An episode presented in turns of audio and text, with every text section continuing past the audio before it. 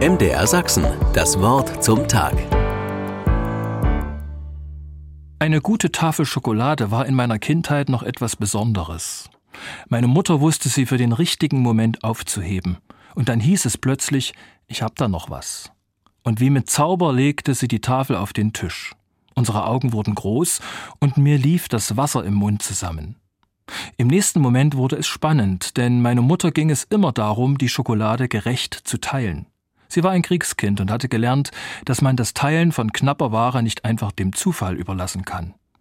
Wie früher, fast immer üblich, bestand eine Tafel aus vier Reihen a sechs Stück Schokolade. Macht also insgesamt 24. Das Problem war nur, wir waren in der Familie zu fünft. Ich kann mich nicht wirklich an die kreativen Lösungen meiner Mutter erinnern. Mir hilft diese Erfahrung aber bei der Frage, was ist Gerechtigkeit? Gesellschaftlich könnte eine Antwort sein, dass alle in gleicher Weise berücksichtigt werden. Das hieße, bei einer solchen Tafel Schokolade und einer fünfköpfigen Familie erhält jedes Familienmitglied 4,8 Stück Schokolade.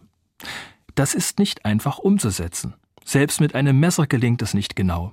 Es entstehen Schokoladensplitter, die vielleicht sogar verloren gehen.